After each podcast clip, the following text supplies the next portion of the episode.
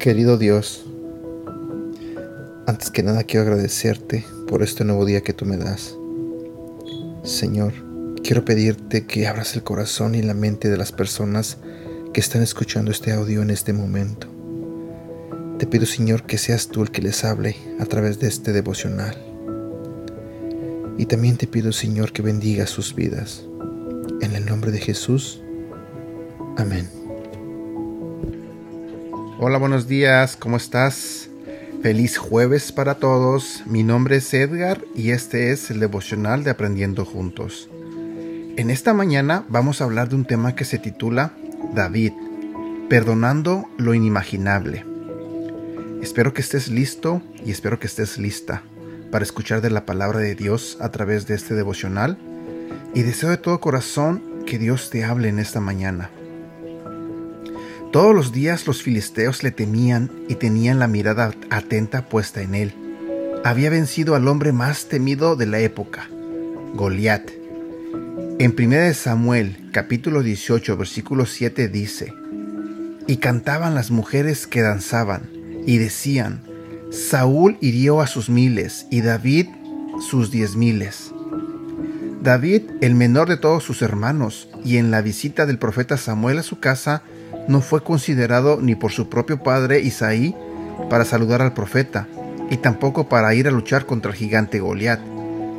Pero todos sabemos que llegó a ser ungido ese mismo día como rey de toda una nación. El éxito y la autoridad sobresaliente que Dios le estaba dando a David en cada victoria despertaron los celos en el actual rey Saúl. Eso lo llevó a querer perseguirlo y matarlo. Saúl arrojó una lanza con la intención de matarlo, pero la Biblia dice que David la evadió dos veces, y así siempre le perseguía para matarlo. Sin embargo, Dios estaba con David. Llegó el momento en que David tuvo la oportunidad de vengarse y matar a Saúl, pero no lo hizo, sino que decidió perdonarlo.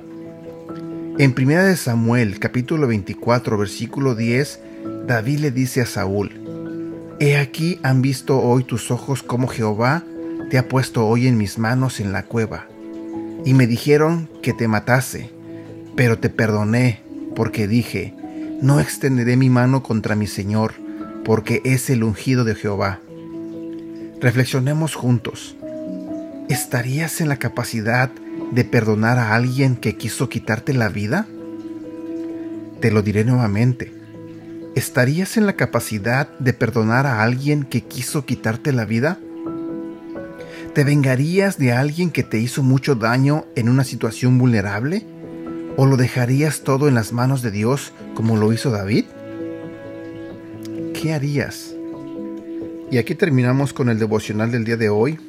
Te agradecería mucho si nos ayudaras a compartir este devocional y a compartir todo lo que publicamos en nuestras redes sociales. Recuerda que nos encuentras en Instagram y en Facebook como Aprendiendo Juntos. Gracias y que tengas un excelente día. Que Dios te bendiga.